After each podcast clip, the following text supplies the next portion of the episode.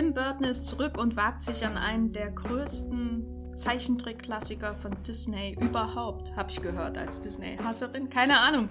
Dumbo, Dumbo, wie auch immer, ist in den deutschen Kinos. Und zwar äh, mit äh, Colin Farrell, Eva Green und vielen anderen Menschen, die man aus Tim Burton-Filmen kennt. Neben mir sitzt der Matthias von das Filmfilter. Hallo. Ich bin die Jenny von thegaffer.de. Wir reden heute über diesen neuen Live-Action-Film von Disney, der mit Tim Burton endlich auch mal einen interessanten Regisseur hat, im Gegensatz zu den anderen. Außerdem stellt Matthias The Old Man and the Gun, ein Gauner und Gentleman mit Robert Redford vor und ich rede in meiner Helmut Keutner Retro, die seit vielen Jahren mittlerweile anhält, über der Hauptmann von Köpenick.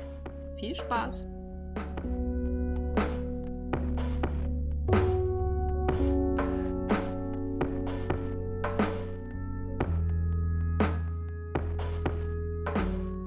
Tim Burton hat ja diese ganze Live-Action-Disney-Remake-Geschichte äh, eigentlich angestoßen. Im Grunde ist er an allem schuld, können wir ja so zusammenfassen mit seinem Alice im Wunderland-Film, der glaube ich nach Avatar 2010 ja. oder so kam, den ich nie gesehen habe. Ich muss gleich von vorne weg sagen, dass ich seit Sweeney Todd keinen Tim Burton-Film mehr geschaut habe. Das Dumbo, Dumbo äh, äh, ist jetzt der erste seitdem.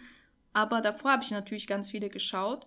Und äh, dieser, dieser Alice im Wunderland-Film hat mich damals irgendwie schon total abgestoßen und deswegen bin ich einfach jeden Tim Burton-Film seit, seitdem ausgewichen.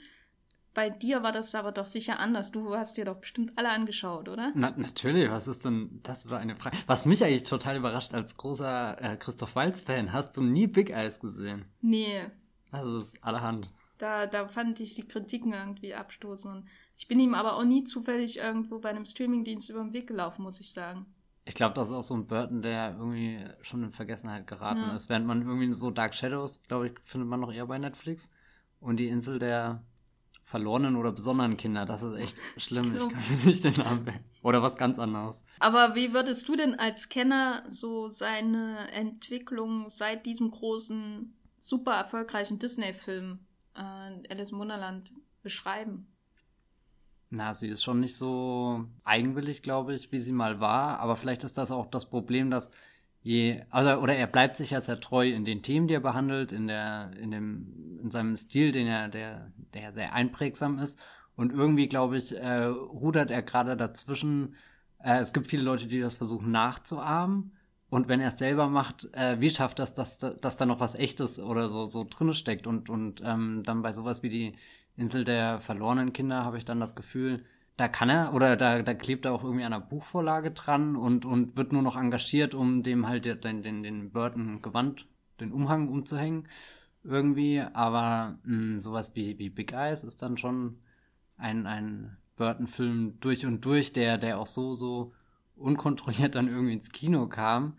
Oder, oder äh, hier Dark Shadows und so, die, die wirken kalkulierter oder so. Aber ich glaube, er hat schon noch, äh, und dann natürlich den tollen Frankenweenie, der ja vielleicht der, der birtigste unter den äh, seit äh, Sweeney Todd erschienenen Filmen ist. Hat er dann zwischen Alice und Sweeney Todd irgendwas gemacht? Nee, zwischen den beiden hat er hm? nichts gemacht, wie ich jetzt aus dem Stand weiß und nicht, weil ich es bei Wikipedia nachgeschaut habe. Aber würdest du dich so generell als Tim Burton-Fan bezeichnen? Ja, das schon. Also. Was war, ist das, was dich an den Filmen interessiert von ihm? Also was ist das, was dich anspricht? Na, ich glaube, das erste sind einfach die Bilder, weil die kann man sich screenshotten und, und ausdrucken und an die Wand hängen und, und taucht ein in irgendwas, was sehr äh, erschreckend aussieht erstmal, aber dann trotzdem irgendwo das Schöne ist. Eigentlich so das perfekte Burton-Bild ist äh, hier der Blick in den Spiegel bei Edward Scissorhands, wo außenrum alles grün ist und du hast die Dünne und im Spiegel ist dann dieses Schloss, was aussieht wie aus einem puren Albtraum. Äh, und das findet er, findet man ja überall. Wie sieht das denn bei dir aus? Du, ich, ich nehme an, du, da, da wurde jemand gebrochen als Burton-Fan, wenn er so radikal aufgehört gebrochen? hat. Nein, ich, ich fand ja Sweeney Todd toll. Ach so, ja, stimmt. Aber dann bist du am Höhepunkt ich ausgestiegen, hab einfach, oder? Ich habe einfach ähm, keine Lust gehabt auf manche der Filme und dann habe ich sie auch nicht gesucht.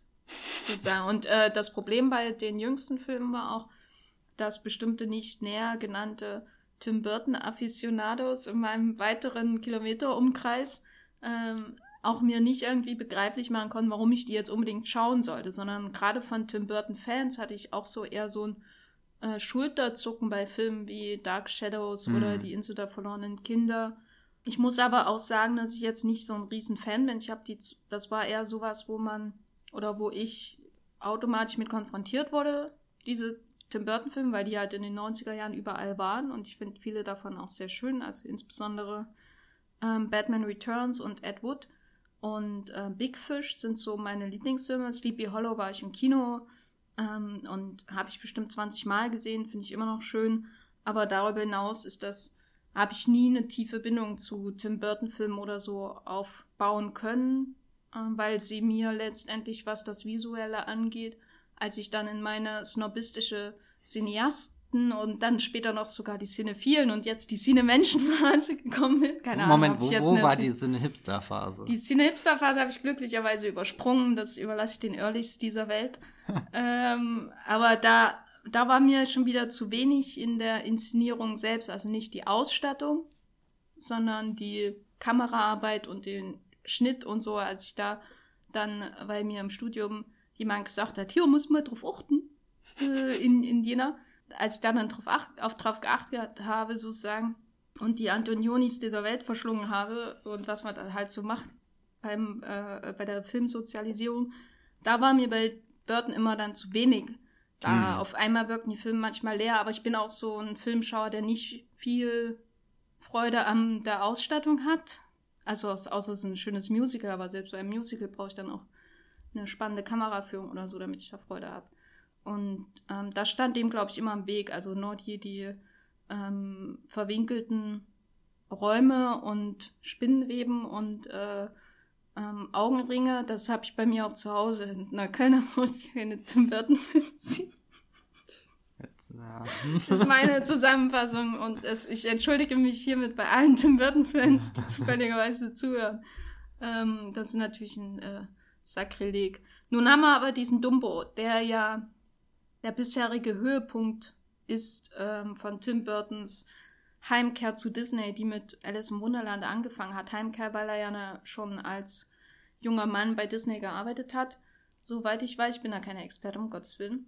Und er ist quasi als der große Regisseur zurückgekehrt und macht Filme mit großen Budgets. Und mit Dumbo wagt er sich natürlich jetzt noch mehr noch als bei Alice im Wunderland an eine heilige Kuh, eine Elefantenkuh, möchte man fast sagen, von Disney. Was sagst du denn dazu, dass er das überhaupt remaked? Was mit Aaron Krüger als Drehbuchautor, was soll denn das überhaupt? Da, das sind gerade sehr viele verschiedene Emotionen, die übereinander kommen. Also erstmal eine der interessantesten Beobachtungen, die mir jetzt auch erst so mit Dumbo bewusst geworden sind, ist, dass er mit Alice wirklich schuld daran ist, was gerade an, an Disney äh, Neuverfilmungen und vor allem dann eben Live-Action-Verfilmungen passiert. Das ist irgendwie sowas, was ich dachte, dass es irgendwas, was rein von dem, dem, dem Studio kommt und gerade mit Die Schöne und das Biest den Höhepunkt gefunden hat. Und meine Theorie war da immer, dass sie versuchen, die Klassiker jetzt nochmal quasi für die aktuelle Generation abzustauben und so perfekt zu machen, dass man sie gleich wieder in den Schrank ins Museum, in den Disney Vault oder wohin auch immer stellen kann und dass sie da dann für alle Ewigkeit stehen äh, werden. Jetzt, wo, wo irgendwie mit Tim Burton eigentlich da jemand macht, der ja eigentlich einen eigenen Kopf besitzt, ist die Theorie schwerer haltbar. Ähm, ich glaube, die Theorie stimmt. Das ist nur so, dass Tim Burtons Alice im Wunderland war so ein glücklicher Unfall, mhm. woraufhin sie dann entschieden haben, einen generisch reproduzierbaren Unfall zu generieren, der dann eben am Anfang noch spielerisch aussieht wie Maleficent, wo ja relativ viel anders ist als im Vergleich zum Original. Und dann kommt so diese Blaupause, diese Blaupausen-Filmemacherei, die dann ja wirklich in Schön und das Biest gipfelt.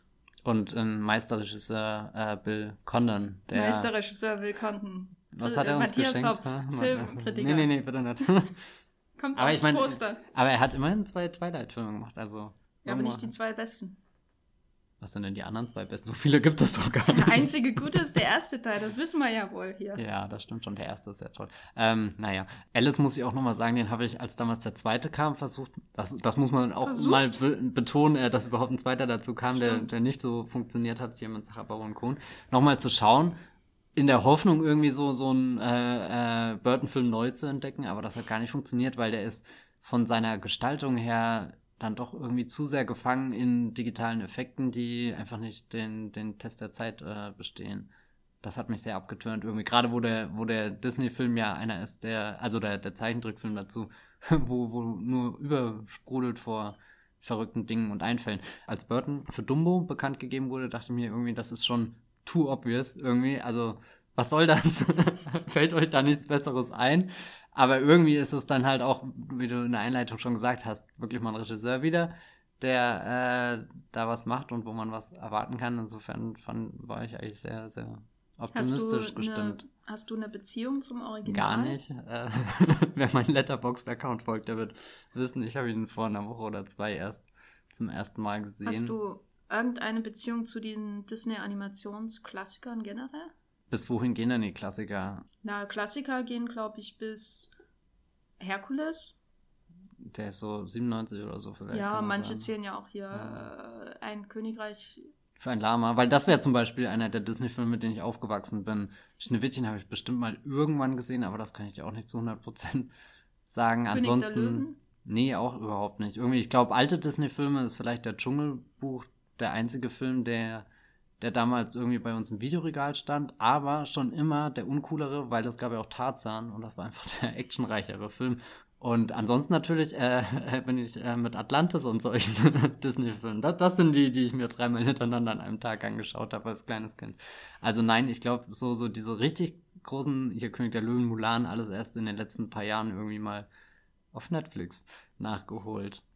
Und genau, jetzt den Dumbo passend zum Kinostart. Und entzückt gewesen, dass der ja nur knapp über eine Stunde läuft. Eigentlich ist das eine sehr schöne Länge für so einen Film. Ja, das habe ich mir beim neuen auch gedacht. Ich hab, muss sagen, ich äh, habe ein problematisches Verhältnis zu Disney. Das glaube ich auch in jeder dritten Redaktionssitzung erwähne. Ja. Du hast ja, äh, ja schon hier eingeleitet mit Hasserin, was, was ja, irgendwie sehr krass mögen. Na, ich habe das aber auch erst gemerkt, als ich nach Berlin gezogen bin und Menschen getroffen habe, die mit Disney aufgewachsen sind, so mit, wo das was ganz Wichtiges war, hm. was sie immer geschaut haben. Und das war für mich völlig fremd ähm, weil ich weiß nicht, Zeichentrickfilme, also ich bin natürlich eher mit, weiß nicht, russischen Märchen oder solchen Sachen aufgewachsen, diese Märchenfilme und so, da haben wir natürlich ganz viel geschaut, aber natürlich auch amerikanische Filme. Aber selbst wenn wir Zeichentrickfilme geschaut haben, waren das halt meistens eher diese dann Don Bluth Filme und so, Feivel äh, der Mauswanderer und solche Sachen haben wir ganz viel geschaut und sowas wie Bambi Bambi habe ich mal versucht zu schauen, wegen aus, aus filmstudentischen Gründen und habe es abgebrochen, weil ich es furchtbar fand. Ah, kennst du dann den Kurzfilm Godzilla und Bambi oder Versus Bambi oder so? Nein. Der ist sehr kurz. Wird äh, Bambi getötet, weil dann schaue ich mir an. Vermutlich. Genau, weil, weil in, in einem Land vor unserer Zeit zum Beispiel, was ja, glaube ich, so ein Don Bluth oder äh, auch ähm, hier von Spielberg so ein bisschen äh, so ein Animationsfilm ist aus den 80ern, der ist ja im Grunde Bambi mit Dinosauriern. Aber trotzdem hat mich das immer mehr angesprochen, als den echten Bambi zu schauen. Aber ansonsten war Disney immer sowas, was ich bis heute. Also es gab immer zwei Sachen, wo ich mich als äh, Filmmensch nie rangetraut habe, nämlich Horrorfilme, weil sie mir Angst gemacht haben. Und dann ähm, Disney-Filme, weil sie mir Angst gemacht haben. Äh, und Horrorfilme, da habe ich mich mittlerweile rangetraut aus Arbeitsgründen, damit ich in Sieges nicht äh, äh, an einem Herzinfarkt sterbe, wenn ich die ganze Zeit Horrorfilme nachts schauen muss. Disney ist für mich immer noch ein rotes Tuch. Hm. Ein blutrotes Tuch. Ich, mir ist noch einer eingefallen, äh, 101 Dalmatiner. Das ist ja, glaube ich, da auch einer der, der älteren. Schule drin. Oh. Also den habe ich früher sehr gerne mit meiner Schwester Wir waren geschaut. mit der Schule in zwei Filmen im Kino. 101 Was Dalmatiner und American History X. Gut, der zweite hat mir besser gefallen. Ähm, war auch lebensnah, muss ich sagen, aus Deutschland. Jedenfalls äh, haben wir nun diesen Dumbo vor uns und wir sind beide keine Disney-Cracks, wenn ich das mal so festhalten kann.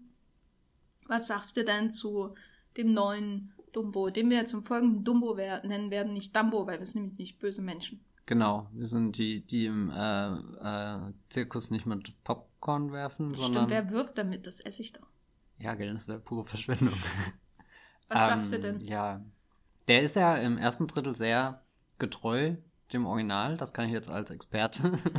ist mir das im Kino gleich aufgefallen und das ist auch irgendwie, das habe ich auch im Blog geschrieben, äh, wo ich das Gefühl hatte, da wurde halt äh, Burton engagiert und, und klebt halt noch an irgendwas und danach kommt dann die anderen zwei Drittel sind das, wo, wo der Film für mich erst so richtig lebendig geworden ist und ähm, da bin ich dann auch immer so im Zwiespalt, was ist da natürlich von Burton und was hat der große Drehbuchautor Aaron Kruger beigesteuert, aber insgesamt habe ich doch das Gefühl, dass, dass der Film irgendwie in, in seiner zweiten Hälfte noch mehr, noch mehr Burton-Themen mit reinbringt, weil am Anfang, also so, äh, ich finde den, den Anfang überhaupt nicht schlecht oder so, sondern einfach nur ein bisschen, vielleicht liegt es auch daran, dass ich den anderen Film davor kurz erst gesehen habe. Es war halt irgendwie sehr, sehr viel von der Geschichte, wo ich das Gefühl hatte, sie schon zu kennen.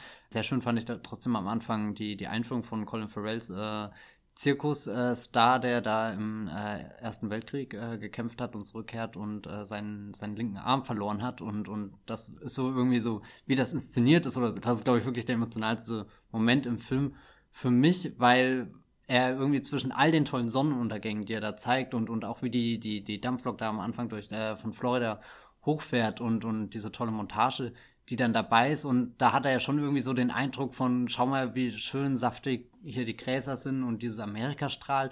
Und dann auf einmal verschwindet der Dampf von der Dampflok.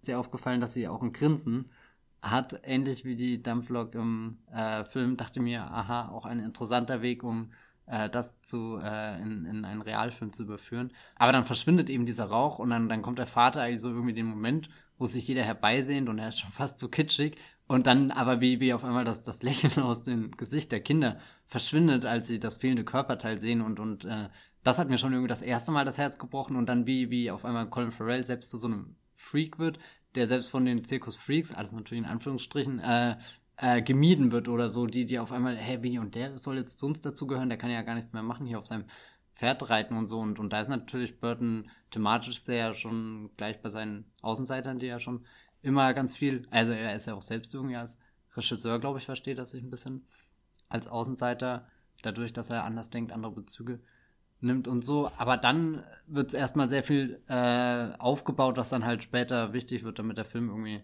funktioniert und, und nochmal so, so, so der richtige große Schub kommt halt als äh, Michael Keatons Bösewicht, äh, wenn er da quasi in sein Industrieland entführt und, und das sein ist so. Disneyland. Ja, Dreamland. Sein, sein Dreamland. Also so, so irgendwie, wo, du den, den, der Zirkus, ich, ich habe ja auch keinerlei Bezug zu Zirkus. Eigentlich, äh, also ich war da noch nie und das ist ja eigentlich nichts Gutes, deswegen ich glaube, das ist furchtbar. tue ich mir da immer irgendwie ein bisschen schwer, wenn das so, so idyllisch dargestellt wird. Aber irgendwie schafft es Michael Keaton noch was Schlimmeres zu machen, denn er hat das Ganze irgendwie industrialisiert und es ist in New York und es ist da in diesem Coney Island und da sieht es eigentlich schlimmer aus, als es jemals in Manhattan aussehen könnte, wo eigentlich Wolkenkratzer und so stehen und, und das hat mich sehr an Charlie und Schokoladenfabrik und so erinnert, wo, wo bei Burton hast du ja immer noch viel äh, Geräte, die sich bewegen, Hebel, die äh, gezogen und gedrückt werden können, ganz viele Knöpfe und Anzeigen und irgendwie Pumpen und, und so, so, so eine Maschine irgendwie. Und, und das finde ich äh, bei Charlie und Schokoladenfabrik auch so toll, dass du so direkt hineingeführt wirst in, in dieses große Gebäude und einerzeit äh, hat, hat er da auch immer einen sehr schönen Spiegel für das Filmemachen, so, so, so, so irgendwie auch die, diese, diese Filmmaschine, die, die gerade läuft und, und uns irgendwelche Wunder äh, inszeniert werden, quasi ge gebaut werden irgendwie. Ähm, das hat schon alles eine tolle Ebene, wo das Ganze interessanter wird und über die Dumbo-Geschichte dann hinausgeht. Also so, ich glaube, das kann man auch dem Film zugute schreiben. Wir haben ja vorhin gesagt, dass Bill Connon jetzt die Schöne und das Biest nicht unbedingt in, in einen neuen Film verwandelt hat, sondern eher in, in einen, einen neu bebilderte Version der, der alten Geschichte. Und ich glaube, dass Burton da schon viele eigene Dinge mitgebracht hat, die, die man wirklich als Bewei äh, nicht Beweihräucherung, sondern als Be Bereich Be Bereicherung äh, nehmen kann. Er hat natürlich, muss das natürlich auffüttern, damit der Film doppelt so lang ist wie das Original. Ob er unbedingt doppelt so lang sein muss, weiß ich nicht, weil ich fand, er hat zwar sehr interessante Ergänzungen dem neuen Film, also insbesondere natürlich diesen, diesen neuen historischen Kontext mit dem Ersten Weltkrieg. Die Mutter ist an der spanischen Grippe gestorben, äh, der Vater ist Kriegsinvalide. Und äh, das sind alles schöne Elemente. Aber gerade was diese Familiengeschichte angeht, da habe ich nicht das Gefühl, dass er wirklich, dass es wirklich ihm gelingt, diese Parallelisierung hinzukriegen zwischen Colin Farrell ist der ähm, nicht der Norm, körperlich nicht der Norm entsprechende Vater und Dumbo ist ja quasi das Äquivalent nur als Kind. Mhm. Ähm, und das versucht er ja zu verbinden in klassischer Burton-Manier. Er hat ja immer, Manier, er hat ja immer solche ähm, Außenseiter, die sich ähm, oft auch körperlich unterscheiden, die so ins ähm, Groteske gehen. Also die Batman-Filme sind natürlich dafür dann ähm, die, die besten Beispiele. Also hier spielt ja sogar der Pinguin mit und Batman spielt auch mit. Äh, was will man mehr? Aber die Familiengeschichte war, hat für mich nie funktioniert. Ich mochte Colin Farrell sehr gern, den Film. Ich mag ihn jetzt immer mehr mit den äh, Jahren. Ben hätte nichts dagegen, wenn er die John, Johnny Depp-Lücke dauerhaft übernimmt und Filme mit Eva Green und Tim Burton macht. Wäre das nicht so bizarr, weil gerade er von Johnny Depp aus ja, dieser anderen Reihe. Es wäre ähm, poetische Gerechtigkeit, wenn ich das so sagen darf. Ähm, aber ich hatte so halt ein Riesenproblem mit den Kinderdarstellern, die ich ziemlich holzern fand. Also sowohl die kleine Klon äh, Fandy Newton, die die Tochter spielt, die ja die reale Tochter ja. von Fanny Newton ist. Was Wusstest man dazu du das oder hast du Nein, das? das wurde mir von einer Kollegin nahegebracht. Seitdem kann ich an nichts anderes mehr denken. Aber darüber hinaus hat, fand ich die beiden Schauspieler gerade im Vergleich zu früheren Kinderdarstellern von Tim Burton einfach ziemlich hölzern. Hm. Also so, da hatte ich auch nie das Gefühl, dass sie überhaupt im entferntesten mit Colin Farrell verwandt sind oder ihn schon mal gesehen haben. Was natürlich dazugehört, so ein bisschen, weil die entfremdet sind, aber das waren wie zwei verschiedene Filme, die da abgelaufen sind. Du hattest auf der einen die Seite diese aufkommende Liebes Liebesgeschichte zwischen ihm und Eva Green und auf der anderen die Kinder, die äh, mit Dumbo spielen. Das waren zwei verschiedene Tim Burton-Filme. Hm. Also ich muss die Kinder und den Vater äh, in Schutz nehmen, aber dass, dass er sich in Eva Green verlieben sollte oder umgedreht, das habe ich auch erst sehr spät gemerkt, weil irgendwie. Ach, das fand ich von Anfang an. Ja, ja, nee, klar, es war, war sehr offensichtlich, aber irgendwie habe ich mir erst so am Ende gedacht, ja, hm, irgendwie so richtig zusammengekommen sind sie nicht in diesem Film. Ähm, also ich hatte das Gefühl, dass die beiden einfach wahnsinnig Chemie hatten. Mehr Chemie als alle anderen Figuren und Elefanten in dem Film zusammen. Äh, insofern hätte ich wahrscheinlich am Ende lieber einen Film gesehen, in dem Big Fish 2 mhm. meinetwegen gedreht wird mit äh, äh, Colin Farrell als Kriegsheimkehrer und Eva Green als Artistin und dann gehen sie, machen sie irgendwie ein Abenteuer. Diese ganz Kinderklumpatsch, Zirkuswelt habe ich nicht gebraucht, was bei einem Dumbo-Film so ein bisschen ein Problem ist.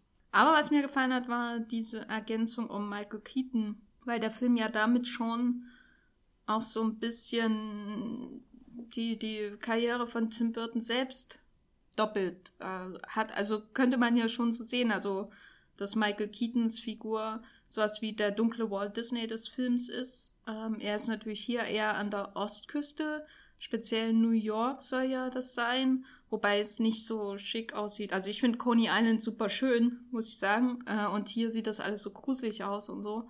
Es hätte eigentlich eher in Florida Sinn gemacht, speziell Orlando im Florida mhm. Project, mm. wenn man so will. Aber das finde ich irgendwie interessant, dass er diese, diese Konzernfigur drinne hat, die er ja schon in vielen seiner Filme drinne hat und die eine ähnliche Beziehung zu Dumbo und Danny DeVito als Zirkusboss aufbaut wie ähm, halt Christoph Walz und die Künstlerin in Big Eyes und so, ne? Ja, ja. Nee, Hast du das ähm, im Entferntesten überhaupt wahrgenommen im Film? Dass es Walt Disney ist, der da auftritt? Nee, ich finde, das ist super offensichtlich. Also, so keine Ahnung, ob das jetzt Disney ist oder stellvertretend jedes andere große kapitalistische Unternehmen. Ja, keine Ahnung. Äh, es gibt ja hier einen Filmkritiker, der das als äh, doppelmoralisch oder so bezeichnet hat, das finde ich dann, äh, kann man das auf sehr viele andere Filme auch anwenden, die in großen Studios. Ehrlich, so einen Filmkritiker gibt's. Oh Gott. Oh. Ja, ja. Nee, so, ich meine, das sein. ist ja ein sehr toller Filmkritiker, kann man nicht sagen. Nee, ich kann, man kann viel sagen. Nee, nee, nee. Doch. Ähm, aber das ist ja auch nichts Neues für Burton, dass er in seinen Filmen Figuren besetzt hat, die sich auch mit was anderem spiegeln lassen aus der Wirklichkeit, oder? Und dass er schon immer irgendwie auch in seinen Filmen als Außenseiter drinne steckt ja, das ist ja 0815 Burton. Aber ich finde es halt hier interessant, dass er quasi wirklich einen Konzernfilm macht. Also mehr noch als was wie die Insel der verlorenen Kinder oder so. Mhm. Das ist ja wirklich hier äh, so ein vier Quadranten Disney-Film, äh, der richtig viel einspielen soll. Und da ist dann in dem Drehbuch von Aaron Krüger, wer weiß ja nicht genau, wie viel Einfluss Burton da überhaupt hatte, ist da eine Figur drin, die ja mit dem Park ist es nicht irgendein Industrieller, sondern es ist halt ziemlich offensichtlich äh, eine, eine Walt Disney-äquivalente Figur, die äh, ja auch quasi noch nicht nur einen Zirkus in Großversion hat, sondern er hat ja auch diese World of Tomorrow-Elemente drin, die man auch von Disney kennt. Und das ist schon so offensichtlich wieder, dass es schon spannend ist, wie er diese Kommerzialisierung der Unterhaltung auf der einen Ebene hat, aber dann eben auch, äh, oder das ist eigentlich das, was mir am ehesten an dem Film gefällt, dass er das zwar als ähm, quasi als Bösewicht des Films hat, der, äh, bei dem man Gefahr läuft, ähm, seine Seele irgendwie zu verlieren, äh, und auch keinen Einfluss mehr hat, so wie die Danny DeVito-Figur hat. Der hat den Check hat, aber nicht viel mehr. Und das könnte man ja auch lesen als ähm, Burtons Beziehung äh, oder Burtons äh, ambivalente Beziehung zu diesem, zu dieser Zusammenarbeit mhm. mit dem Disney-Konzern, der Traummaschine ist, aber eben auch ja Traumfabrik. Und auf der anderen Seite hast du aber den Dumbo und dieses ganze Zirkusambiente. Ich persönlich kann auch nichts damit anfangen, aber es ist natürlich schon was, was Burton auszeichnet, dass man, dass man nicht auf der anderen Seite irgendeinen Künstler in Anführungszeichen hat, sondern auch Unterhaltung, Massenunterhaltung, wenn man so will, die nur eben auf einer individuelleren, familiären Ebene funktioniert. Bei Big Eyes könnte man, ist ja auch, ist ja auch so, dass diese Bilder, die die reale Margaret Keane oder wie sie heißt, gemalt hat, das wurde ja nicht als große Kunst angesehen, sondern es hing halt dann in allen Hotels und Motels in Staaten. Ne? Das war populär populäre Kunst, wenn man so will, auf die ähm, von echten Kritikern ja eher herabgeblickt wurde. Hier ist es ja auch so, dass er diesen, diesen kommerziellen, dieser kommerzialisierten Massenunterhaltung von dem Michael Keaton die familiäre, weniger Massengemeinschaftsunterhaltung, Community-Unterhaltung von dem Zirkus halt gegenüberstellt. Das finde ich immer schön bei Burton. Das ist das, was ihn auszeichnet, dass er diese einfache Unterhaltung lieb hat und nicht äh, jetzt da den, den gequälten, genialischen Künstler reinstellt, der ausgenommen wird, was ja eigentlich in, wenn du Filme anschaust, die solche Beziehungen schildern, eher das die Norm ist, weißt du, der Künstler, der Ideale hat und der was Großes hat und der die Welt bereichern will, wird ausgenommen von dem Konzern oder so. Aber hier ist es einfach nur, die einen wollen unterhalten und die anderen und Geld machen und die anderen wollen unterhalten und noch mehr Geld machen. Und dann kommen die Probleme zusammen. Und im Endeffekt ist ja nicht mal Michael Keaton das Ende der Nahrungskette, sondern irgendwo guckt er ja auch hoffnungsvoll auf und hofft, dass der Typ neben dass ihm endlich... Alan Elder kommt und, äh, genau. Äh, nicht Alan Elder, ähm, wie heißt er? Dass Alan Arkin kommt und sagt, hier, ich investiere in deinen äh, Park und es gibt immer noch jemanden, der über dem Banker steht und so weiter und so fort.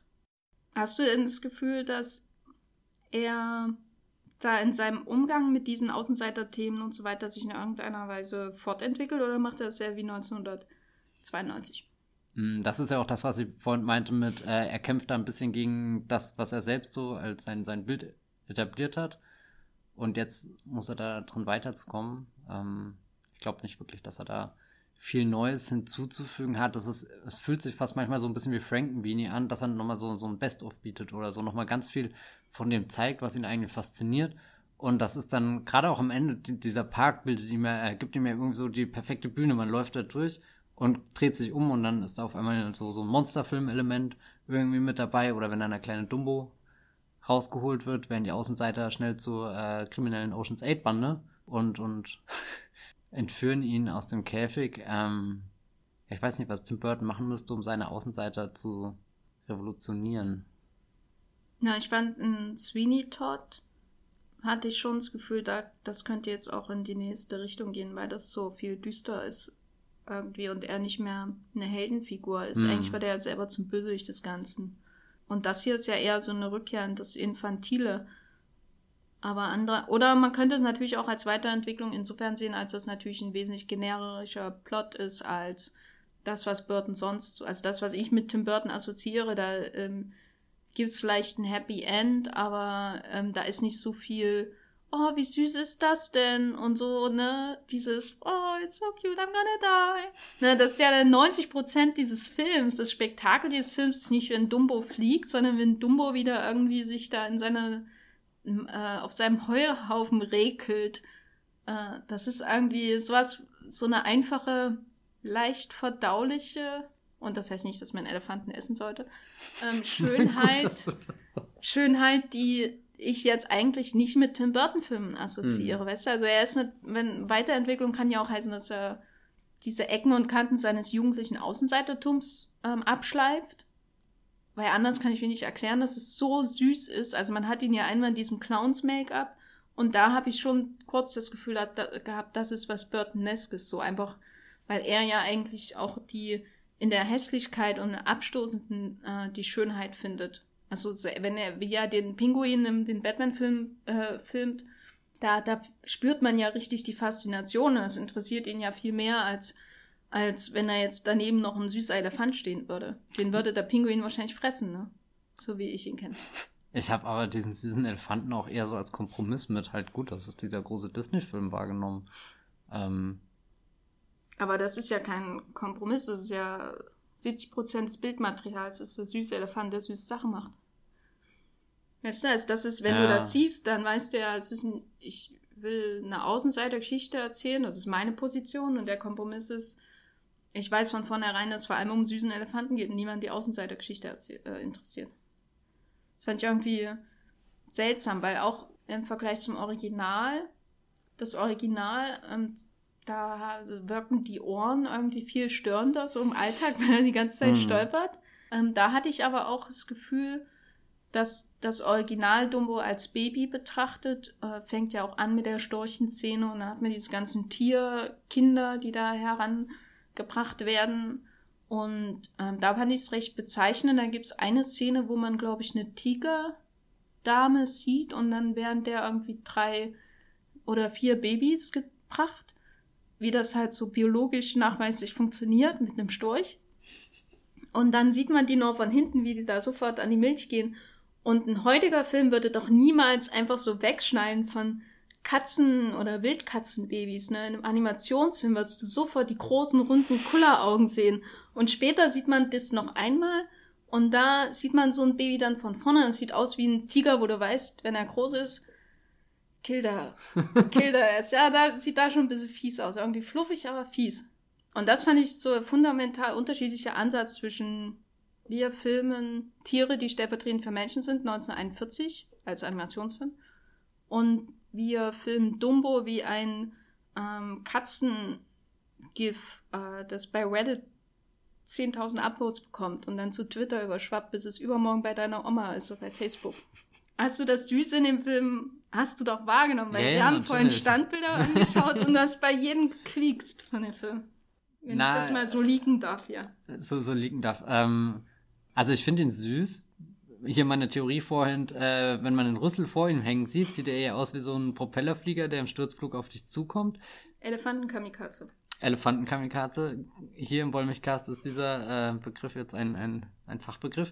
Aber andersrum, sobald er den Rüssel oben hat und man seinen kleinen, kleinen Mund sieht, dann ist er wirklich super putzig irgendwie. Aber Jahre also so, so, äh, nee, ich weiß auch gar nicht mehr, also ich habe das während dem Film nicht problematisch irgendwie äh, wahrgenommen, sondern irgendwie, keine Ahnung, da ich ja keine Beziehung zu Dumbo dachte, äh, hatte, dachte ich immer, das ist so 90 Prozent des Dumbo Konzepts, dass dieser Elefant süß ist, weil alle Disney-Figuren sind süß. Ich habe das wirklich äh, sehr wenig hinterfragt, als ich das Ganze geschaut habe.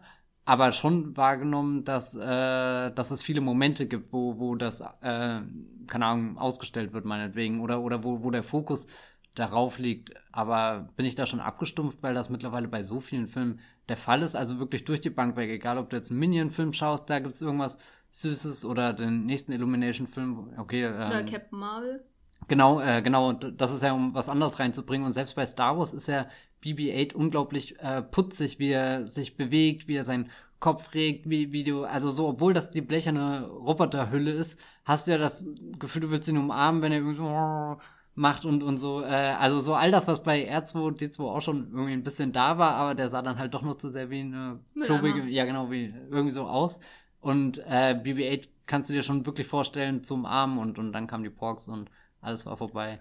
Und, und sie haben die großen Augen und du schaust hinein und dann fällst du wie Alice in den... Äh, in den Flammen, weil du gebraten wirst. Ja, keine Ahnung. Ähm, das war das äh, Einzige, was die Porks für mich gerettet hatten, Last Jedi, dass äh, man auch die Szene hat, wie, wie Chewie ein Brät. Ein Brät, aber man weiß ja bis heute nicht, ob er ihn wirklich gegessen hat. Das ist ja egal, das ist ein toter Pork, den er was entfedert hat. Wusstest du, dass es ein Bilderbuch gibt, was heißt Chewie and the Porks? Ja, das weiß ich. Ja, sehr schön. Aber das ist mhm. so, ich, ich finde das ja auch immer schön, dann diese GIFs zu sehen und so als Pork-Fan bin ich natürlich auch durch. Ich habe einen Pork, den ich knuddeln Wollte gerade sagen, du hast der, der Geräusche macht und so. Mein erstes Star Wars Spielzeug, was ich mir in 25 Jahren Star Wars Fandom mhm. gekauft habe oder was. Ich bin nicht frei davon. Aber ich habe schon das Gefühl, dass so in den Filmen in den letzten Jahren, ähm, und ich mache dafür halt die Internetkultur verantwortlich, dass das Süße selbst zu einem Spektakel geworden ist, nicht nur dass man irgendwie eine, eine teils süße Figur hat, wie zum Beispiel diesen gestiefelten Kater in den Track-Filmen und dann in mhm. seinem eigenen Spin-off, der dann halt großäugig so in die Kamera guckt, aber da ist das ja immer, dann wird das ja immer noch ironisch gebrochen, weil er ja total berechnend ist und so und das so macht. Sondern dass das Süße über diese großen Augen hinaus, die amerikanische Animationsfilme ihren Figuren und Tieren immer verleihen, dass das noch wichtiger ist als zum Beispiel so ein Plot-Moment oder ein Action-Moment oder ein Komik-Moment oder was man sonst hat, so was Gefühliges oder so. Ähm, ich meine, bei, bei Pixar-Filmen sind Figuren auch süß, aber du hast jetzt in Ratatouille nicht eine Szene, wo die Ratte irgendwie sich die ganze Zeit überall rumkuschelt und jemand ihren Bauch streichelt die ganze Zeit. Aber die Ratten sind unfassbar süß in Ratatouille gemacht. Und das, obwohl ja Ratten eigentlich die ekligsten Viecher auf der Welt sind, so, so. Naja. Nicht, ja, keine Ahnung. Nee, es gibt, äh, keine Ahnung. Was also hast du denn hier gegen ne? Ratten? Würdest du die mit Popcorn bewerfen, wenn du die im Zirkus sehen würdest? Nee, aber würdest du eine Ratte jetzt, wenn die hier Also ich habe mal mit einer zusammengewohnt das ist kein, kein äh, äh, Spitzname für eine Mitbewohnerin. Gut, aber trotzdem, allein in, in Ratatouille gibt es doch die tolle Szene, wo hier Remis Bruder ist das doch hier so die, die Weintrauben oder wo das ist, wo er da so da hängt und die so einsaugt und, und ja, dann wird sein Bäuchlein so immer dicker und dann fällt er runter und dann. Ja, aber das ist ein Gag. Ja, ja, das und, ist aber das Humor, ist doch, weißt, also ich meine, das ist. Aber da ist doch auch nur dieses Putzige im Vordergrund. Das ist putzig, aber es ist gleichzeitig ein Gag. Ja. Weißt du, es aber ist ein komödiantischer Moment. Hat man bei Dumbo nicht auch den Moment, wo dann hier nachdem äh, Evergreen und der kleine Dumbo zum ersten Mal äh, geflogen sind und sich dann äh, auf dem Netz so äh, nebeneinander hinsetzen und irgendwie so, so, so ein bisschen bonden und das ist trotzdem unglaublich putzig, wenn man den, den äh, ja, Elefanten da sitzen sieht und, und Das ist aber eher eine von vielen Szenen, wo es vor allem darum geht, ähm, das CGI-Wesen irgendwie in seiner ganzen Süßigkeit irgendwie zu präsentieren, präsentieren. Weißt du, also man hat dieses Poster und man sieht, oh, da ist ein Elefantenbaby und da will ich jetzt ganz viel von sehen, ne? Und ganz viel von dem süßen Baby und so. Und da, ich habe, also mich hat es halt manchmal, weil du Bill Conton erwähnt hast, ähm, daran erinnert, wie Bill Conton in den letzten beiden Twilight-Filmen das Hochzeitskleid von ähm, hier Bella. Bella filmt, weil das sind so, die, die Filme sind ja furchtbar, vor allem auch sehr langweilig, aber da sind ja schon, die zeichnen sich ja schon dadurch aus, dass sie unglaublich viel Zeit verwenden, mhm. diese Kleider, dieses Kleid zeigen, was kein anderer Film machen würde, kein Hollywood-Film, die sind da nicht so drauf, ähm, was ja auch ein bisschen schade ist. Und daran hat es mich irgendwie erinnert, weil der Film hat sein eigenes Spektakel so entwickelt in dem äh, kullerrunden, äh, in der kullerrunden Süße dieses Elefanten, was ich ja prinzipiell okay finde, weil Elefantenbabys, wie man bei Reddit in entsprechenden Subreddit sehen kann, sind unglaublich süß aber die haben nicht riesengroße Augen äh, und äh, der Rüssel, das Unförmige eines Elefanten ist ja eigentlich das, was die cool macht. Und dann werden die so, weißt du, du sagst, dass die komisch aussehen, wenn mit dem Rüssel nach unten fliegt. Das ist aber das, die, die, der Urzustand des äh, Elefantismus. Nee, also es ist ja auch nur, nur, wenn du ihn wirklich so direkt von vorne hast. Wenn du das Profil von einem Elefanten siehst, sind das wunderbare Geschöpfe oder so. Ich meine jetzt ganz also speziell. Auch von vorne. Die, das Bizarre ist doch das Coole an Elefanten. Warum muss man das auslöschen? Matthias, was machst du? Nein, um Gottes ich will doch keinen Elefanten hier auslöschen. Aber doch, dieses Postermotiv, wo, er, wo er da so fliegt, also da, da denke ich mir immer, das sieht so trostlos irgendwie aus. Na, trostlos ist nochmal der ganze Rest des Films. ich finde, der Film ist inszenatorisch ähm, ziemlich trostlos, ist irgendwie alles sehr gräulich und äh, da sind irgendwie nicht die Kontraste drin, die ich von Tim Burton gewohnt bin, wo ich das Gefühl habe, ich kann irgendwie alles anfassen, was in dem Raum steht, weißt du, oder diese hm. Sets und so, das ist viel CGI-Wiese. Der erste Shot auf den Zirkus ist, sind, äh, ist irgendeine CGI-Figur, Mensch soll es sein, die über die Wiese rennt, ist aber viel zu schnell, wirkt total unmenschlich, wenn man so will. Das war vielleicht mit die größte Enttäuschung des ganzen Films, weil du ja gesagt hast, Tim Burton ist für seine Bilder berühmt. Und da hatte er für mich erschreckend wenig zu bieten. Der, dieser erste Shot, wo, wo man sieht, wie zusammengepackt wird und der Zug dann losfährt. Solche Bilder sieht man leider heutzutage in Blockbustern so oft, wo einfach keine Farbe richtig strahlt. Irgendwie hast du so einen komischen grauen Himmel, wo du nicht weißt, ist das jetzt Absicht, soll das ein Gewitter darstellen oder hat einfach nur jemand Flughall Flughafen hier Halle Leipzig äh, abgefilmt oder so. Also so, nee, das sind genauso so Dinge, wo ich, wo ich wirklich denke, ihr habt so viel Geld zur Verfügung und, und digitale Technik kann ja auch so viel, wie es äh, meinetwegen die Wachowskis oder so äh, in, in Speed Racer Twitter Sending oder so zeigen, was man da für, für Bilder Welten erschaffen kann. Aber äh, je weiter dieser Film eigentlich gelaufen ist, desto mehr hatte ich das Gefühl, dass er, dass er rund läuft oder so. Also kann ich das nicht ganz so äh, desaströs abnicken. Ich war eigentlich froh, als man dann nach Dreamland gekommen ist, weil da sah die Welt endlich mal noch was aus. Ja, und, und gerade auch, wenn, wenn, wenn Colin Farrell dann hier hochklettert, wirklich auf dem Zirkuszelt, da hatte ich schon das Gefühl, naja, da... da ist da aber noch ein, ein Zelt von außen, das, das ist doch... Ja, ja, aber eben, du hast das von außen, also so, so wie viele Filme zeigen Wo dir noch so. Ein Zelt hochklettert? nee, so, so, so wirklich ein Gefühl für, für den Ort, dass du nicht nur einen Establishing-Shot hast und dann geht's gleich rein und du weißt, oh Gott, im Studio stand nie was außer der Tisch, um den sie rumsitzen oder so. Während, wenn, das bringt der Tim Burton-Film schon sehr gut rüber, dass ich da ein räumliches Gefühl habe, auch weil du vorhin gesagt hast, du weißt jetzt nicht unbedingt, warum dieses New York da so, so matschig oder Coney Island ist doch eigentlich sonnig, aber das weiß ich wirklich. Also so, so ganz egal, wie, wie Coney Island äh, in, in Wirklichkeit in den 90er, 20 Jahren ausgesehen hat, ähm, habe ich ein sehr spezielles Bild von, von diesem, diesem, diesem Wunderland, wo es, äh, Dreamland, wo sie dann in der zweiten Hälfte des Films hin verschlägt und, und irgendwie weiß ich auch, dass das so, so ein Ort ist, wo, wo gerade viel am, am Blubbern ist und entstehen ist und, und wo die Gesellschaft eigentlich darauf wartet, dass der nächste King Kong angeliefert wird oder so. Oder nee, damals gab es noch keinen King Kong. Aber gut, also äh, muss ich sagen, schon sehr viel Greifbares, was da in den Bildern war für mich. Na, mhm. mich, für mich wirkte insbesondere der Zirkusteil halt im Vergleich zu Big Fish wie so eine ähm, seelenlose Kopie Okay. Äh, bei, bei Big, ich, also wie gesagt, ich hasse Zirkuskrams und alles, aber bei Big Fish, wie du da die Manege siehst und wie es Licht gesetzt wird, das brennt sich halt einfach ein und deswegen wirkt das hier alles so ein bisschen wie die, jemand hat das unscharf in Erinnerung und will es reproduzieren, nur nicht ganz so weird, ne, weil es ja ein Disney-Film. So in der Art kam es mir halt vor und das Dreamland hat mir schon sehr gut gefallen. Aber da hatte ich auch nie, oder da hat er mir dann aber zu wenig Zeit drauf verwendet, weil da hat man ja nicht wirklich eine Orientierung, was gibt's denn da eigentlich alles, außer diese, dieses Science-Ding und dann weiter weg irgendwas, wo die, die äh, furchtbaren Kreaturen zu sehen sind, aber wie da eine Orientierung, wer da zu Besuch ist, das ist alles irgendwie, da hat er überhaupt keine Zeit für, weil da noch diesen ganzen Vater-Tochter-Plot, ähm, den Dumbo-Plot, den Eva Green, Colin Farrell-Plot, den Michael Keaton, Danny DeVito-Plot, den Michael Keaton Alan Arkin-Plot, weißt du, also das sind so viele Sachen, die er erzählen muss, weil er hat, wer ja. halt keine Zeit hat, sich mit der Welt zu beschäftigen. Dementsprechend fand ich auch den Umgang mit den ähm, anderen Zirkusmitarbeitern recht lahm. Also dafür, dass es am Ende die Oceans 11 Crew ist, lernt man die ja eigentlich nicht kennen und das hatte ich bei anderen Burton-Filmen auch anders in Erinnerung. Also dass sie, selbst wenn das keine tiefgehenden Charaktere sind, trotzdem irgendwie so gut zusammengesetzte Karikaturen sind, wo man sofort sich was drunter vorstellen kann.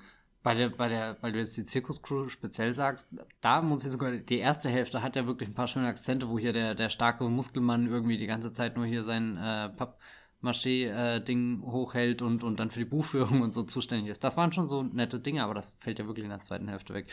Aber allein um Michael Keaton in dieser Perücke zu sehen, um zu wissen, was aus dem Helden wird, wenn er lang genug lebt. Um Birdman zu drehen. was kommt nach Und, Birdman? Dann kommt. Naja, dann kommt Wanderwurf. Wander, Wander, Wander, Wander, Michael Keaton mochte ich auf jeden Fall. Ja. Ähm, Danny DeVito war dann irgendwie zur Seite gedrängt. Aber Eva Green ist wirklich, glaube ich, da habe ich so das Gefühl, dass sie, ich habe zwar die anderen Filme mit, von, mit Tim Burton nicht gesehen, aber da habe ich echt das Gefühl, dass sie sowas wie ein Energiegenerator ist, wenn sie ins Bild kommt, dann brennt mhm. alles. Und das äh, ist mir bei dem, ist ja bei allen ihren Filmen so, aber insbesondere bei dem, ähm, weil auch der Film sonst recht, sage ich mal, zahm ist und alle sind irgendwie in Anführungszeichen der Vater und in Anführungszeichen der Bösewicht oder der Zirkusdirektor, aber sie kommt da ja rein und sie ähm, äh, hat da irgendwie auch so eine irgendwie so eine sexuelle Ausstrahlung, die in dem Film überhaupt nicht vorher vorhanden war, wo du sofort merkst, sie brennt. Also wenn Colin Farrell sie anfasst, dann verbrennt er nicht die Finger. Aber auch ihre, ihre, die paar Blicke, die sie mit Michael Keaton wechselt, wo du nicht weiß, ist sie eine Bösewichtin, ist sie gut. Weißt du, da passiert so viel, was in dem Film vorher nicht vorhanden war, wo man sich dann immer sehen, na hoffentlich kommt bald Eva Green wieder in die Szene dachte, war ich mir am Anfang auch sehr unsicher, auf wessen Seite sie eigentlich steht oder ob sie, ob sie hier eine Femme fatale jetzt wird oder ein ganz anderes äh, Spiel treibt und am Ende den Dumbo allein entführt und alle anderen im Zirkuszelt zurücklässt. Was ist denn dein Fazit zu Dumbo? Ich ja. habe das Gefühl, dass er dir gefallen hat. Er weil, hat mir weil du bist nämlich ganz einfach durch süße Tiere zu bestechen. Nein, überhaupt nicht. Wenn man dir nicht. 114 Minuten Katzengift zeigen würde, würde es da auch vier Punkte geben. Nee, glaube ich gar nicht. Ich äh, muss auch, äh, da habe ich gerade eben drüber nachgedacht, als du das so gemeint hast, hier Internetkultur prägt, wie äh, Tiere in Szene gesetzt werden. Und ich hatte ja selbst nie irgendwie ein Haustier oder so. Ich habe auch durch Internetkultur erst kennengelernt, dass man sowas süß findet überhaupt im echten Leben. Also so, das ist eine total aufregende Emotion. Und ehrlich gesagt schaue ich viele Tiervideos an und bei vielen habe ich auch nur so ein Schulterzucken. Aber so, so manchmal äh, kann man da nicht äh, widerstehen. Und, und ich glaube, es hängt halt auch speziell von, von, von was gerade gezeigt wird.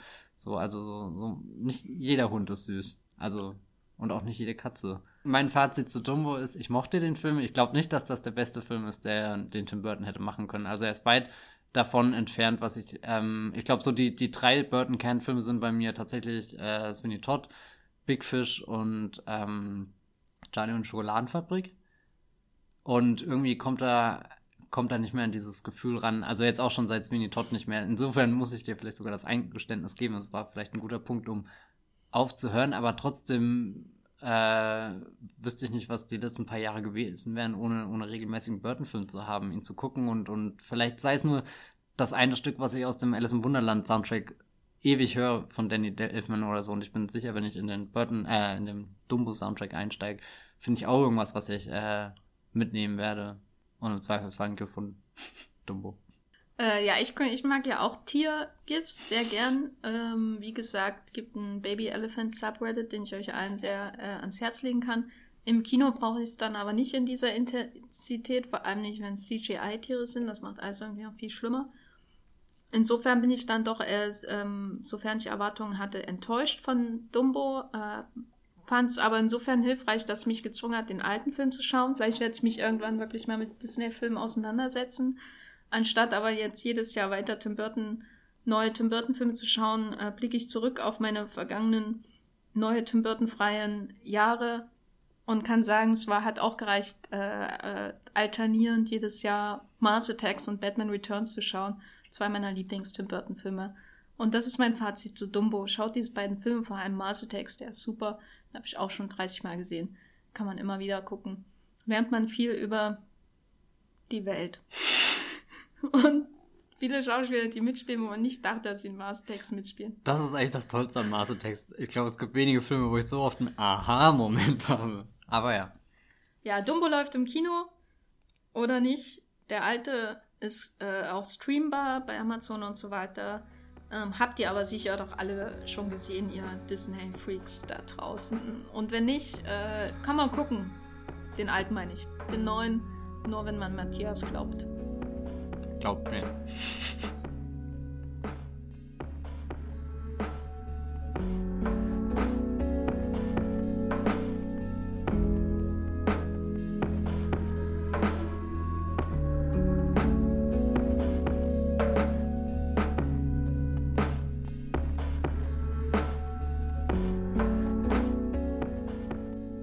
Von Dumbo zum neuen Film von David Lowery das ist nämlich der Old Man and a Gun auf Deutsch, ein Gauner und ein Gentleman.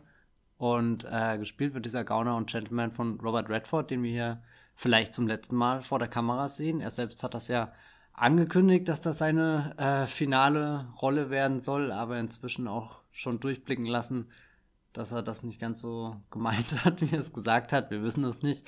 Aber trotzdem kann man verstehen, warum er sich dazu hinreißen hat lassen, glaube ich weil der Film äh, sehr viele Bezugspunkte zu, keine Ahnung, generell seiner Karriere und auch seinen Anfängen hier und vor allem seinen großen Durchbruch mit äh, The Sundance Kid, nee. Butch Cassidy in The Sundance Kid. Ja, genau, Butch Cassidy in The Sundance Kid. Die eine Hälfte darf man nicht vergessen. Er spielt in dem Film äh, Forrest Tucker, das ist jemand, den es wirklich gab, der ganze 16 Mal äh, aus den aus dem Gefängnis in den USA ausgebrochen ist und sich ansonsten die Zeit damit vertrieben hat, äh, diverse Banken zu überfallen. Aber das hat er nicht gemacht, wie man es vielleicht aus dem Michael Mann-Film kennt, nämlich dass äh, irgendwie schwer bewaffnete Männer reinrennen und innerhalb von äh, 30 Sekunden ist der Laden ausgeräumt, während auf der äh, irgendwie so, so die, die pure Anspannung in der Luft liegt. Äh, wenn er in die Bank reingeht, ist das eigentlich das, das Schönste und Entspannendste, was es gibt. Er ist, er ist vornehm gekleidet, hat einen schönen blauen Anzug mit Hut. Ich glaube, wenn es regnen würde, würde er auch sehr elegant seinen Regenschirm da auf und zuklappen. Ähm, aber das tut zum Film nicht. Stattdessen geht er einfach da rein, geht an den Schalter und äh, dann, dann hört man ein Klicken.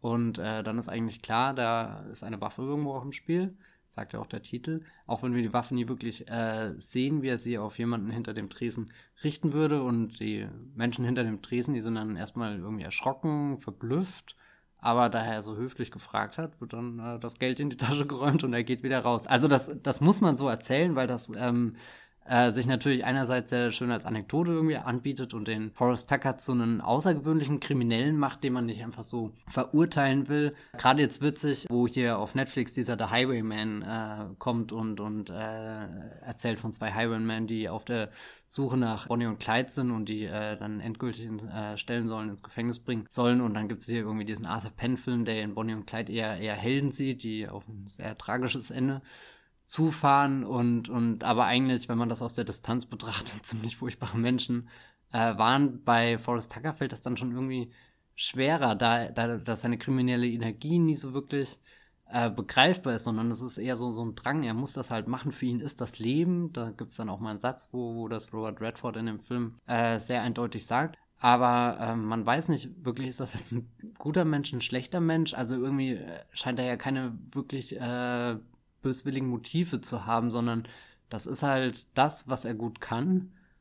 Und äh, dadurch, dass er es sehr freundlich macht, wirkt es fast so wie als, als es ist irgendwie, ähm, es ist spannend zu sehen, wie er, wie er diesen, diesen Fehler oder diese Lücke im System ausnutzt, weil eigentlich gibt es ja tausend Vorsicherungen, dass keiner in die Bank marschiert und das ausräumt. Also so sprich, wir sind auf den ähm, schlimmsten Fall gewappnet, wo dann jemand äh, mit einer Maschinenpistole reinrennt und, und losschießt, aber wir sind nicht darauf gewappnet, dass einfach jemand reingeht und äh, möglicherweise ja auch nie äh, die Waffe dabei hat oder, oder ziehen wird oder schießen wird. Ähm, das ist auch was, was der äh, Film irgendwie verhandelt, dass er so, so komplett ohne Gewalt irgendwie da durchgeht, dass, dass wenn dann am Ende die, äh, äh, wenn, wenn eine größere Verfolgungsjagd schließlich stattfindet, dass es schon wirklich wie, wie so, so, so, eine Eruption ist, wenn sein Auto gegen ein anderes Auto so crasht und weil da davor ist alles sehr, sehr ruhig und, und äh, Robert Redford ist, glaube ich, eh einer der, der beruhigendsten Menschen. Er könnte selbst den Hulk irgendwie runterbringen, wenn er ihm äh, ein paar Worte zuspricht. Und äh, David Lowry inszeniert das Ganze auch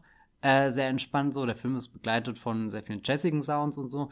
Das kann man vielleicht irgendwann als so, so Gedüdel und, und vielleicht schläft auch der ein oder andere ein im Kino. Ich glaube, das ist der, der Film ist wunderbar, wenn man abends nicht schlafen kann und dann schaut man sich eine halbe Stunde davon an und, und das ist alles sehr äh, beruhigend erzählt, aber irgendwie hat das ja dann auch was von, von Robert Redfords letzter Rolle, der, der hier nochmal ganz gelassen irgendwie den Gentleman spielt und auch ein schöner Kontrast eben dann zu dem äh, Butch Cassidy und Sundance Kid Film ist, der ja wahnsinnig schnell ist und, und sehr aufregend und, und wo eine Sache nach der anderen passiert und, und trotzdem hat man das Gefühl, dass in irgendwie zwei, zwei ähnliche Persönlichkeiten und da den jungen Outlaw und jetzt den alten Outlaw, der, der irgendwie sein ganzes Leben lang nichts anderes gemacht hat, als entweder auszubrechen oder irgendwo in die Bank nicht wirklich einzubrechen, aber zumindest das Geld rauszustehlen. Ja, und der, der hat seinen Weg gefunden und schlendert da jetzt durch. Also für den ist das spielerisch, der braucht die ganze Action gar nicht mehr. Und, und das weiß auch dann David Lowry als Regisseur, den ich bisher auch eher als jemanden kennengelernt hat, der Filme macht, wo, wo er aufregende Dinge erzählt.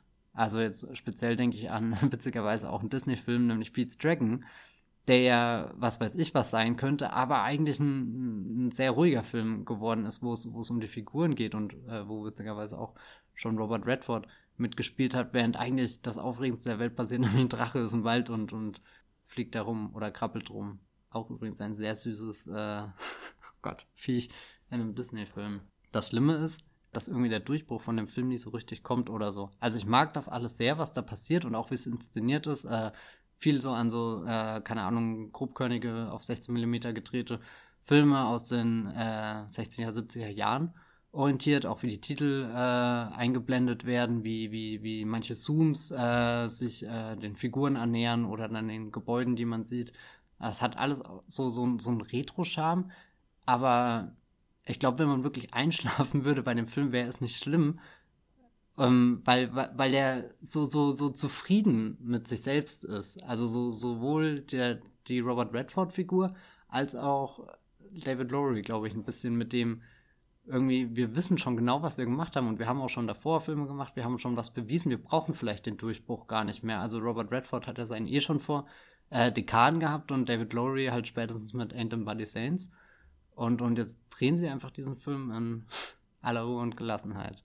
Und am Ende gibt es da vielleicht trotzdem ein paar Dinge, die man im Leben noch geschafft haben möchte, wie vielleicht auf einem Pferd zu reiten oder einem fliegenden Elefanten. Ich kann euch den Film empfehlen. Er kommt gerade im Kino, hoffentlich auch bei euch irgendwo in der Nähe. In, hier in Berlin hat er einen ziemlich großen Start gekriegt, was mich eigentlich überrascht hat dafür, dass er schon in den USA vor Jahren angelaufen ist. Schaut ihn euch an.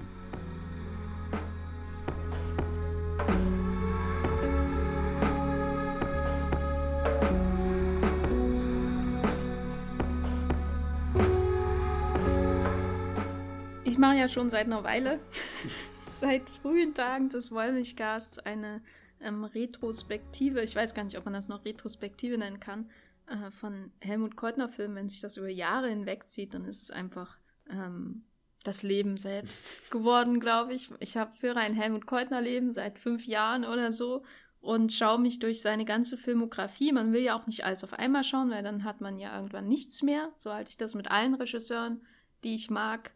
Äh, deswegen hebe ich da immer Filme auf. Ähm, heute oder für diesen Podcast habe ich einen nochmal geschaut, den ich wahrscheinlich als allererstes von ihm gesehen habe, nämlich Der Hauptmann von äh, Köpenick von 1956. Das ist wahrscheinlich einer der größten Erfolge, die ähm, Helmut Keutner überhaupt gedreht hat. Er war auch nominiert für den Auslands-Oscar. Er hat 10 Millionen Zuschauer in Deutschland ähm, eingesammelt, in Westdeutschland natürlich vor allem. Und ich habe den wahrscheinlich so Anfang der 90er schon im Fernsehen gesehen, weil ich habe mich, als ich den gestern nochmal geschaut habe, auch daran erinnert, dass der Tod von Heinz Rühmann, er ist ja 1994 gestorben, wahrscheinlich so einer der ersten Tode von einer Filmpersönlichkeit war, an die ich mich erinnern kann. Das fand ich ganz bizarr, weil Heinz Rühmann, warum also ich weiß nicht, gibt ja, ist jetzt nicht unbedingt der, mit dem ich aufgewachsen bin, rein von meiner Generation her, aber darüber musste ich gestern so nachdenken, weil ich kann mich explizit daran erinnern, wie wir eine Nachrichtensendung geschaut haben, in der der Tod von Heinz Rühmann bekannt gegeben wurde. Und das war damals natürlich was ganz anderes, so wenn man darauf geblickt hat.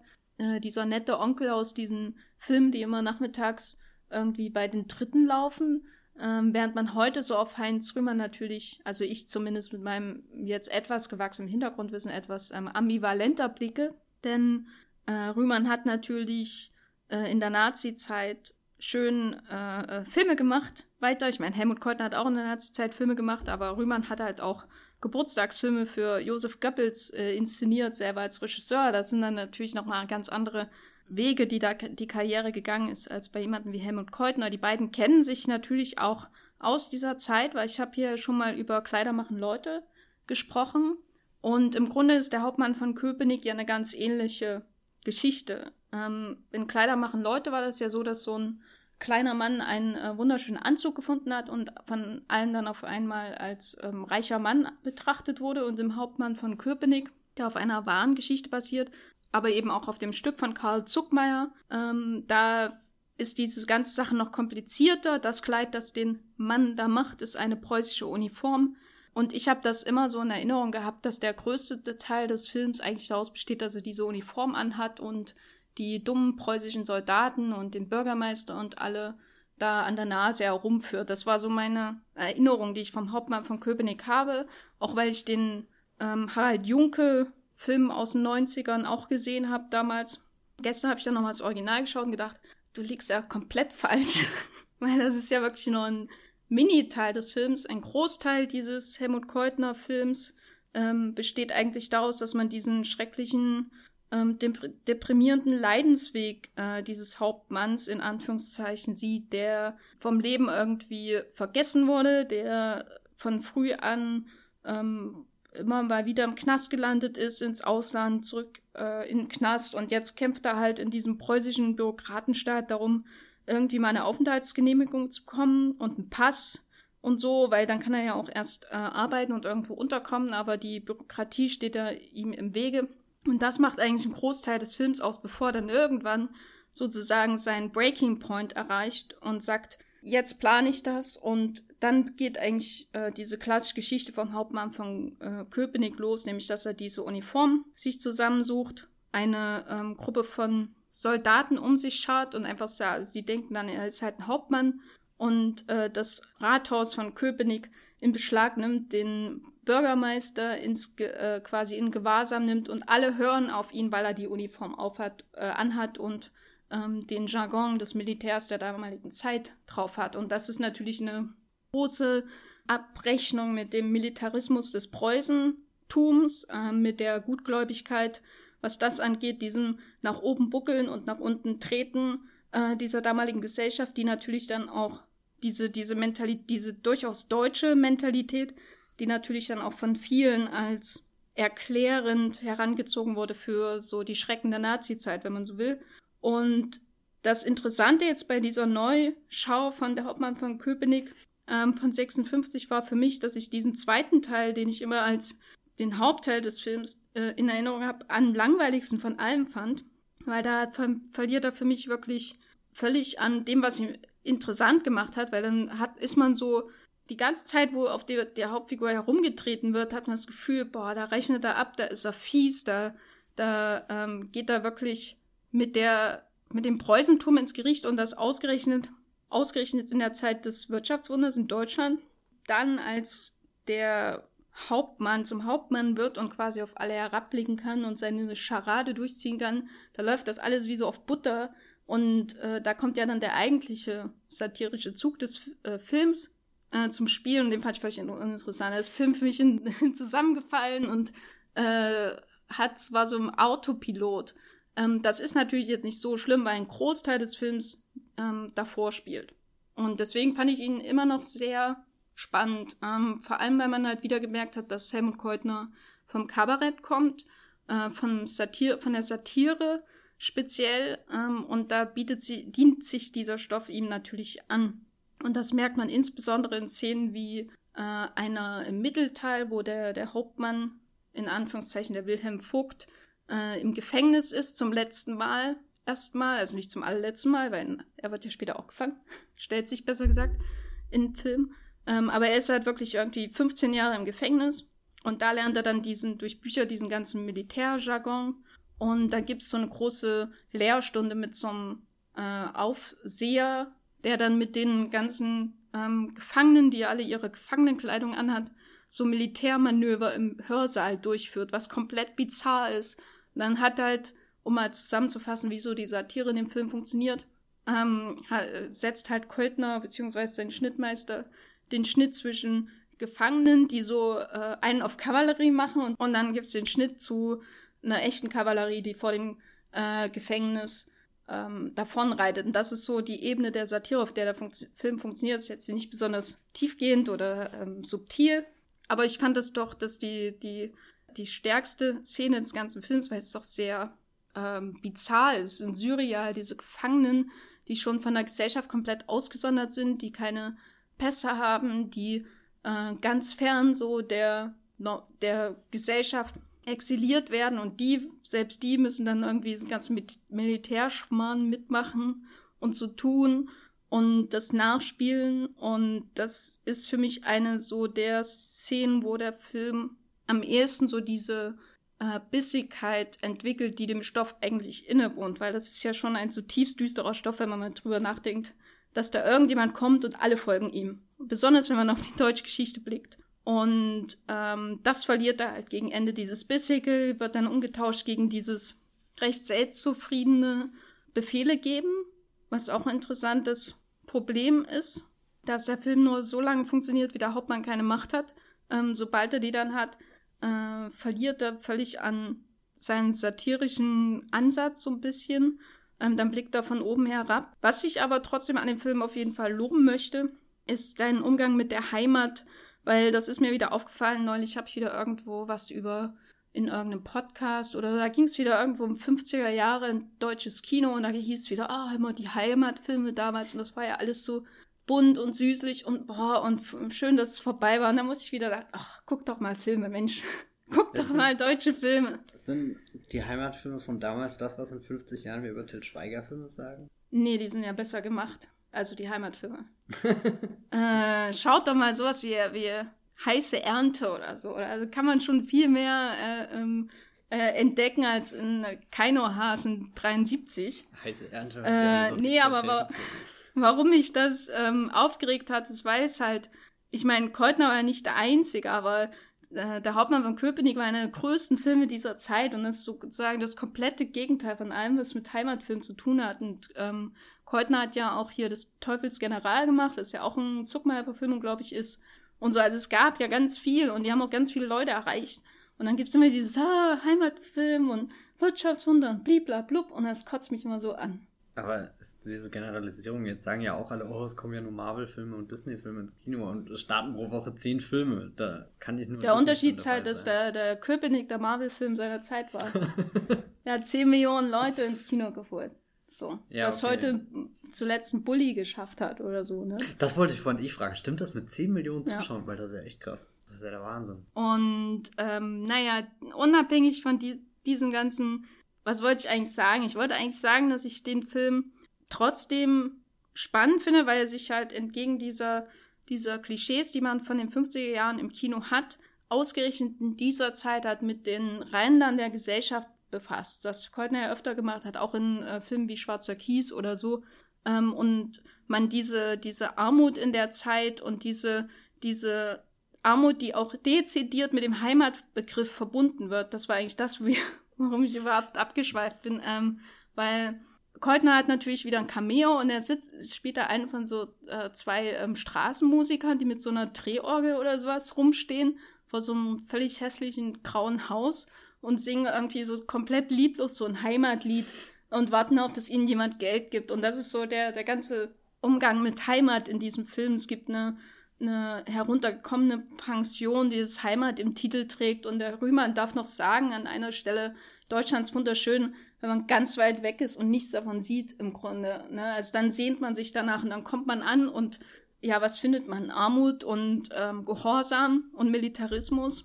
Und das ähm, hatte ich so alles nicht mehr in Erinnerung, wenn ich äh, mit meiner Erinnerung von äh, Hauptmann von Köpenick irgendwann in den 90er Jahren das vergleiche. Insofern war ich doch sehr positiv überrascht. Ähm, muss aber sagen, dass er jetzt nicht so formal so spannend ist wie andere Keutner-Filme. Also das, was mich auch ursprünglich wahrscheinlich zu Helmut Keutner gezogen hat, fehlt hier so ein bisschen.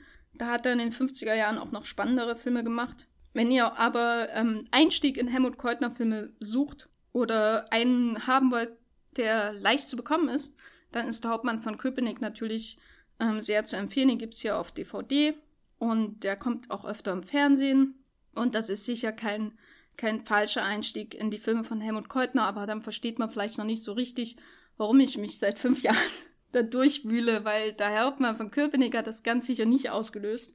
Das waren eher solche Filme wie Romanze in Moll und Unter den Brücken und äh, Große Freiheit Nummer 7. Aber ja, besser anfangen als nicht anfangen, ist mein Fazit.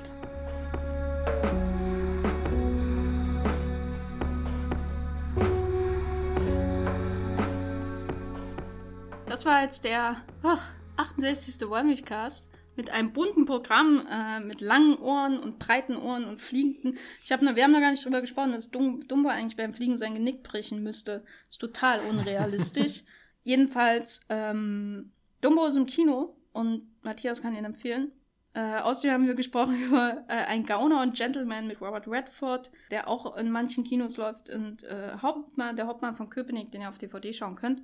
Und Matthias, wo kann man denn dich außerhalb dieses Podcasts, ähm, oh, ist das süß, tweeten hören?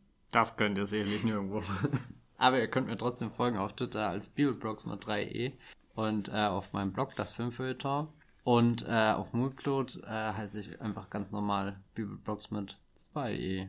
Ja, ich bin bei Twitter als Gefferlein und äh, werde dort höchstens irgendwelche Screenshots von französischen Filmen aus den 40er Jahren posten und ganz sicher keine süßen Tiere äh, aus Filmen. Ähm, Katzen gibt es natürlich trotzdem. Ansonsten, das ist auch ein bisschen äh, doppelmoralisch hier. Das ist nicht Doppelmoral.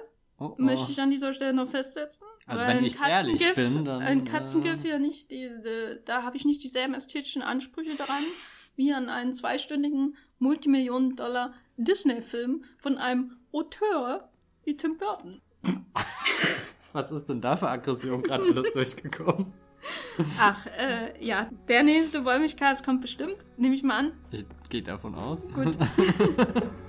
Und äh, bis dahin könnt ihr euer Feedback natürlich auf den genannten, vielen, viel, vielfach genannten Kanälen ähm, verteilen, bei Twitter, in den Blogs äh, oder eben bei feedback at wollmilchcast.de, wenn ihr noch so altmodisch seid und E-Mails schreibt.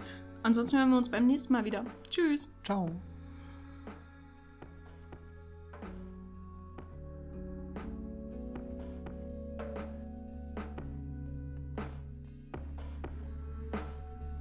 Der Wollmilchcast wird produziert von Jenny Jecke und Matthias Hopf. Unser Intro und Outro stammt aus dem Song Slam Canto von Kai Engel. Ihr könnt unseren Podcast bei allen gängigen Apps abonnieren und wir freuen uns über Kommentare und Bewertungen auf iTunes.